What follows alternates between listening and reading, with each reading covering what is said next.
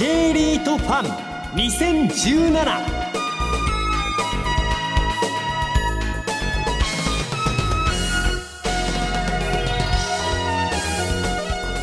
この番組は1月28日に東京証券取引所で開催した J リートファンの J リート IR プレゼンの模様をダイジェストでお送りします。この時間は総合型の J リート証券コード3468スターアジア不動産投資法人 IR プレゼンです。この番組はスターアジア不動産投資法人の IR 活動の一環としてお送りします。スターアジア不動産投資法人 IR プレゼンです。それではご紹介しましょう。スターアジア投資顧問株式会社代表取締役社長の加藤敦さんです。大きな拍手をお送りください。お願いいたします。皆さんこんにちは、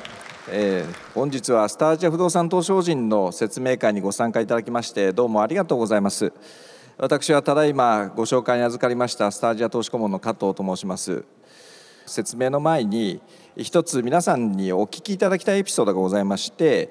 それをねお聞きいただければというふうに思っています。私たちのところにはですね個人の投資家の方からお電話をいただいてご質問をいただくような機会がございます。どういう質問？最近ですねとっても印象に残ったご質問がありまして、まあ、どういうご質問だったかと言いますとまずですね、えー、今売るのがいいのかそれとも持ち続けた方がいいのかというご質問がありましたこれはですね大変あの質問回答としてはしづらいものでございまして私たちとしてはですね持ち続けていただきたいなと思いながらもですね最終的にはご自身でご判断くださいと。いう、まあ、あの回答になるわけなんですけれども。えこの状態というのはですねあのスタージェ不動産投資法人の投資口を持ち続けていいのかという不安とそれから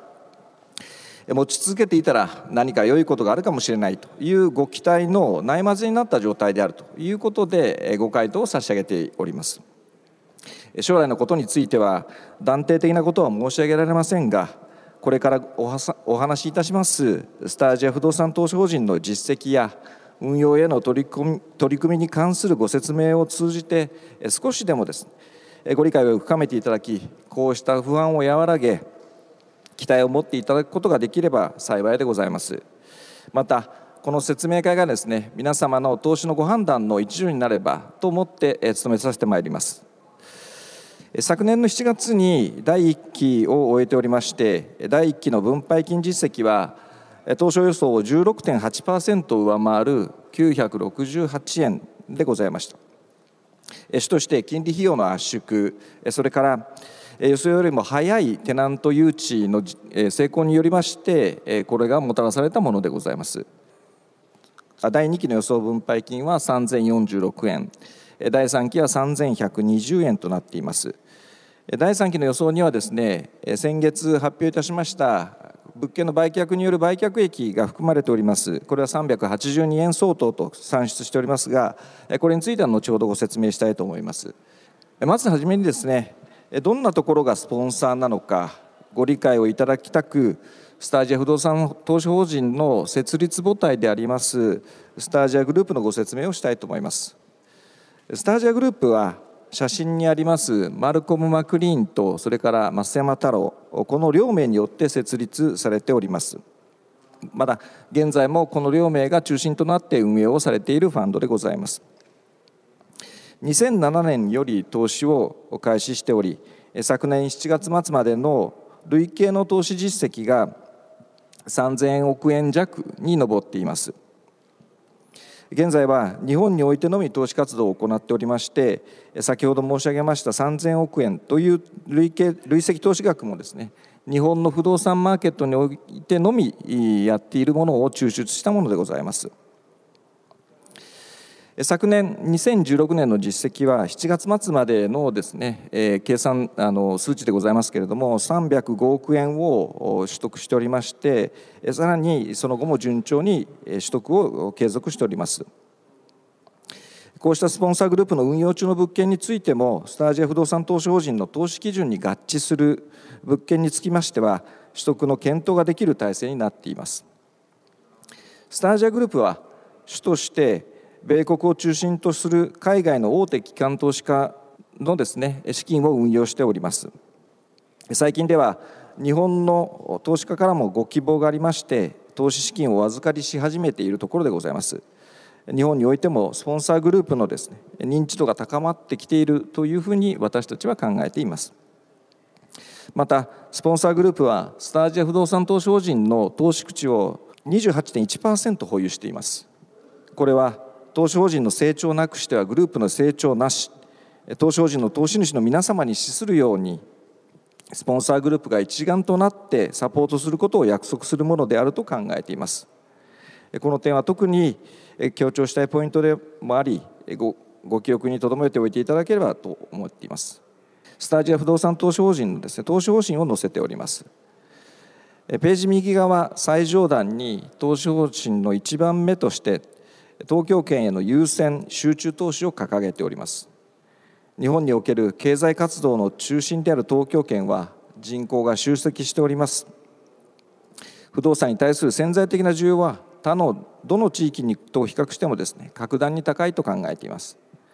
また3点目にはこれミドルサイズアセットと書いてありますけれども中規模物件をの集積させるということをですね掲げております。一つの物件一つのテナントへの集中度を低くしリスクの分散につなげています。第1期末時点のポートフォリオの状況を4ページ下段に載せています。首都価格総額で615億円18物件ですので平均34.2億円です。また東京圏比率は78.4%となっています。このようなポートフォリオを運用中ですが昨年の12月5日に保有資産のうち住宅1物件の譲渡と新規に住宅1物件を取得することを決定し公表しました。この譲渡によりまして売却益を獲得できることとなったため第3期業績予想の情報修正をしております。合わせて足元で検討または実施しております投資主利益最大化のためのさまざまな施策についても開示しています。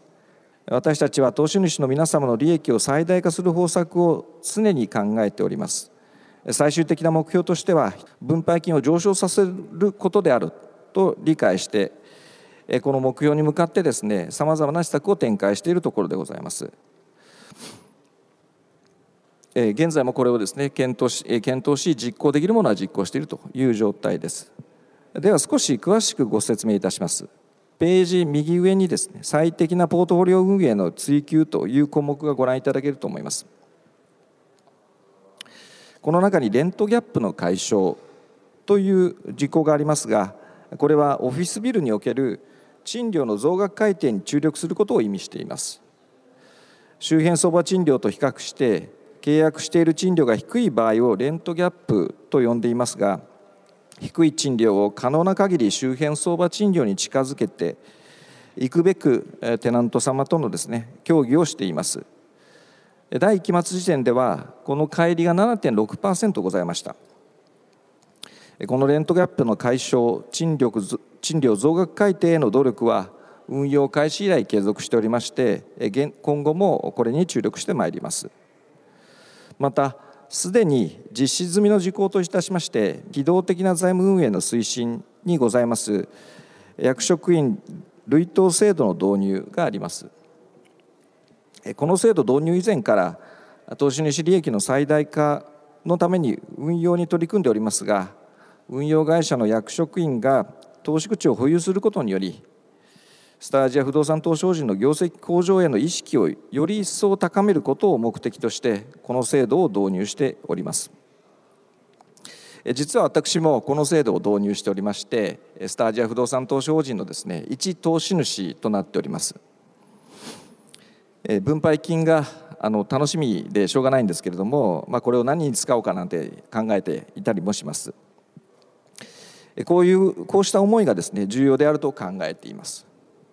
投資主の皆様のお気持ちをさらに深く感じることができるというふうに考えているところであります。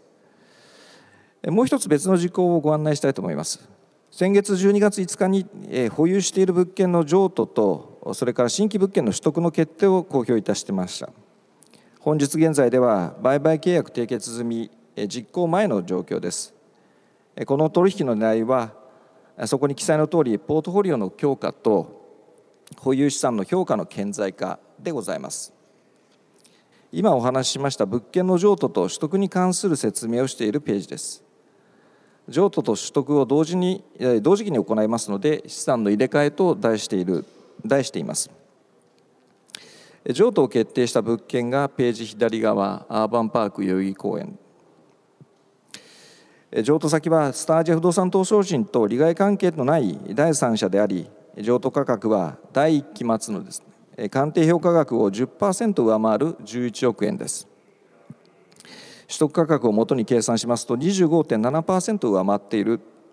価格での譲渡を実現しました。新規に取得を決定した物件はページ右側アーバンパーク五国寺です。スポンサーグループと優先交渉契約を結んでいた物件でありその契約を活用して取得を決めたものです。優先交渉契約においてはスタージア不動産投資法人による最低購入価格が約定されていますがこれと同額の14億6000万円での取得となっています。この資産の入れ替えによりまして第3期の一口当たり分配金予想を情報修正いたしました。第1期の決算発表時に公表いたしました予想分配金2726円に対しまして新規取得物件の収益への寄与が12円。譲渡による売却益を分配することによりまして382円の加算がされることになります。これによりまして第3期の一口当たりの予想分配金は3120円となっています。ご説明しました方策を含みましてこれまで実行してまいりました方策を投資口価格の推移をご覧いただけます。スポンサーサポートの活用によりよる優先交渉権の獲得や役職員による累積投資制度の導入などが時系列で確認できますがご注目いただきたいのは第1期の決算発表後に行いました IR 活動において国内外延べ81の投資家の方々とお会いし説明の機会をいただいたことです。また本日のような個人の投資家の方々への説明会にもですね2度参加させていただいておりまして延べ150名以上の方に方にご説明を差し上げました。IR 活動においてはスタジアグループの概要や日本の不動産マーケットにおける実績グループにおける本投資法人の位置づけや本投資法人の実績や今後の成長戦略などについてご説明申し上げご理解を深めていただくべく努めてまいりました。実行してまいりました施策や積極的な IR 活動の結果であることを私たちは考えておりますが昨年11月以降投資口価格は徐々に水準を切り上げてきていることがご確認いただけると思います。ここで2月1日以降の物件群をご紹介したいと思います。先ほど申し上げました資産の入れ替え後の姿となります。資産の入れ替えを実行した後の姿となっていますけれども物件数は変わらず18物件です。東京圏比率が0.2%高まります。取得価格が 8, 8億7500万円の住宅を外部へ譲渡し14億6000万円の住宅を取得する予定ですのでアセットタイプ別の構成比は住宅が若干高まることになります。今後もさまざまな方策に取り組み最適なポートフォリオ運営を追求してまいります。さてここまではですね現在までの運用において実行した事項をご説明してまいりましたが内部成長戦略として現在も取り組んでおり今後も継続する施策やこれから実行しようと考えている方策についてご説明いたします。特に注力しておりますのが冒頭で少し触れましたけれどもオフィス物件における契約賃料が周辺相場賃料と比較して低い状況にあるテナント様との賃料増額改定です。第1期末現在ではオフィス物件のテナントのうち74.1%ですね。74.1%が契約賃料の方が低い状態でした。周辺賃料との乖離幅これは潜在的な賃料の引き上げ余地と言ってよいかもしれませんけれどもこれが7.6%ありました運用開始以降このレントギャップの解消、まあ、すなわち契約賃料の周辺相場賃料水準への増額改定に注力し注力してまいりましたし現在も注力しているところでございます。これは一口当たり分配金の増額ににですねダイレクトに寄与するものであると思って私たちとしては注力しているポイントでございます。ここでは住宅物件において実施済みあるいは検討中のリニューアル工事等の事例を載せています。これらは入居者の皆様や賃貸住宅を探していらっしゃる潜在的なテナント様の方々に対して好印象を持っていただくことまた重機能をですね向上させることを目的としています。アーバンパーク代官山においては共用廊下及び外壁タイルの打ち替え工事を実施いたしました。またアーバンパーク麻布十番においては住戸内のリノベーション工事の実施を検討しています。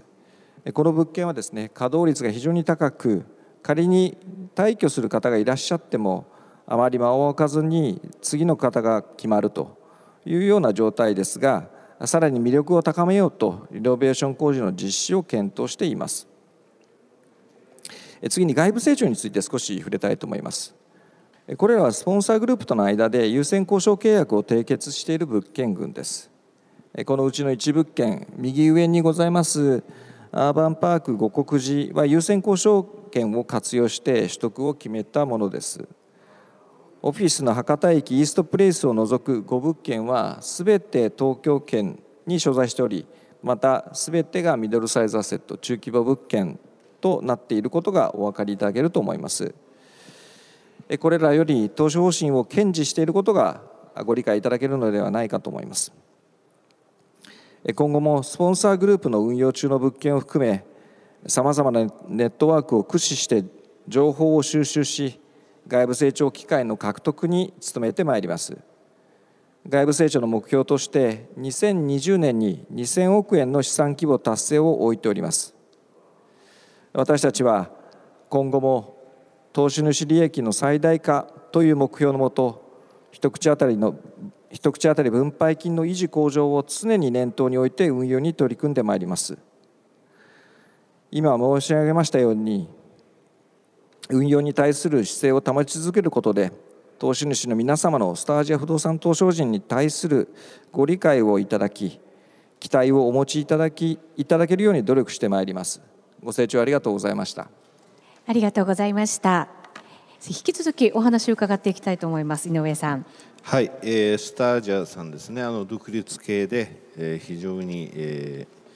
私も応援しているファンドさんなんですけれどもあの2020年に2000億円、はい、やはり2000億円って一つ J リートさんとしては基準といいますかバーで各リートさんやはり一旦目指されるところだと思うんですね。えー、でその際に、はい、今現在のポートフォリオ、オフィスが42%、はい、ホテルが6%、はい、物流が30%、はい、住宅が22%とバランスが非常に取れたポートフォリオになってるわけですね、はい、まさしく総合型という感じなんですが、えー、これ2000億いった時ってイメージとしてどういったこれポートフォリオバランスになってると思われます？あの2020年までまだかなりのこう期間があの短いようで長いというふうには思っていますでその間にどういうことが起きるのかっていうのがなかなか予想しづらいところでありますので、まあ、その時々に、えー、その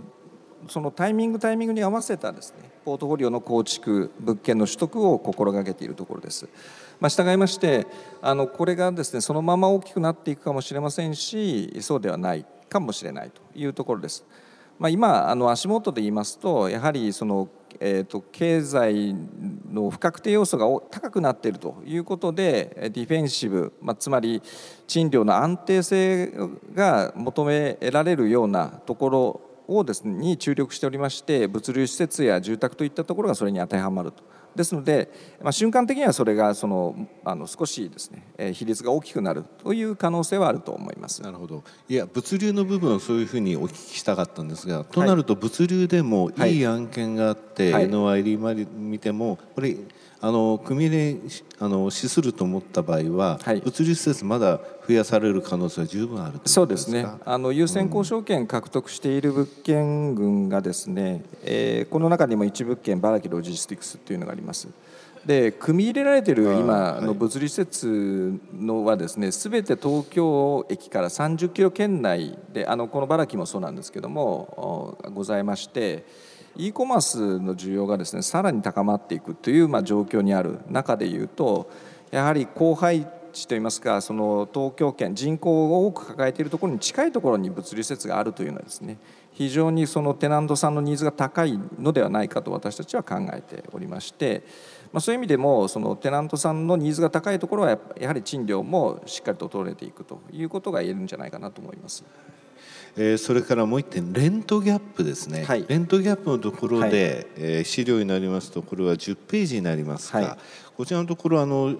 でも素直にそのレントギャップの数字を出されてる上に、はい。ここで注目はやはりこれからのところテナントさんの、えー契約の公開時期というのがそうです1期というのは半年ですのでこれから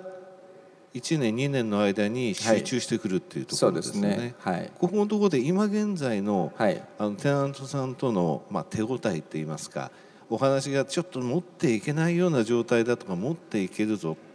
そういうの手応えみたいなのってどうですかね？どう感じてらっしゃいます、えーっとですねあの、まあ、物件によって多分ばらつきがあると思うんですけどもその一つの事例で申し上げますとやはり周辺相場がかかなりこうハイペースで上がっているようはない。ところについては、テナントさんもやっぱ周りのことをよくご理解いただいておりまして、ん。あのそういう意味で言うとあのなかなかこうなんていうんですか1回で「はいいいよ」っていうような話ではないんですけどもそういうところについてはあの上がっていくっていうことがですねえ実感できています。はい、このオフィスについてはこのレントギャップここのところで6期までのところに集中しますと、はい。はいで逆にこれ12ページのところで、はい。えー今度はこちらレジでレジですよね。えー、と12ページはですねあごめんなさい物流ですね。物流物流のところについては、ここまでのところについては、はい。えーもう契約があります。のでこの先のところにその契約の公開があるということですね。すね。なんで物流施設は先ほど申し上げましたようにディフェンシブでえーこの図で言いますと4期までは契約の開更新がないものですから、はいはい。まあそこまではもう固まった賃料がずっと入ってくるという状態ですね。そうですね、はい。あと住宅が20%以上ポートフォリオとしてある、はい。そこのところが、えーストックといいますかこのところであって、はい。これからアップサイドをオフィスの、はい。えーレントギャップのところでも取っていきますよ。はいおっしゃる通りです。ね。はい。うん。となるとこれ内部成長による効果外部成長による効果っていうのがこの先きちんとこのあのえー決算の説明、はい。資料等のところでもはい、見ていけるというふうに考えてよろしいですか、ね、はい、結構です。はい、わ、かりました。ありがとうございます。ここまではスタージア不動産投資法人 IR プレゼン。スタージア投資顧問株式会社代表取締役社長の加藤敦さんでした。大きな拍手をお送りくださいませ。ありがとうございました。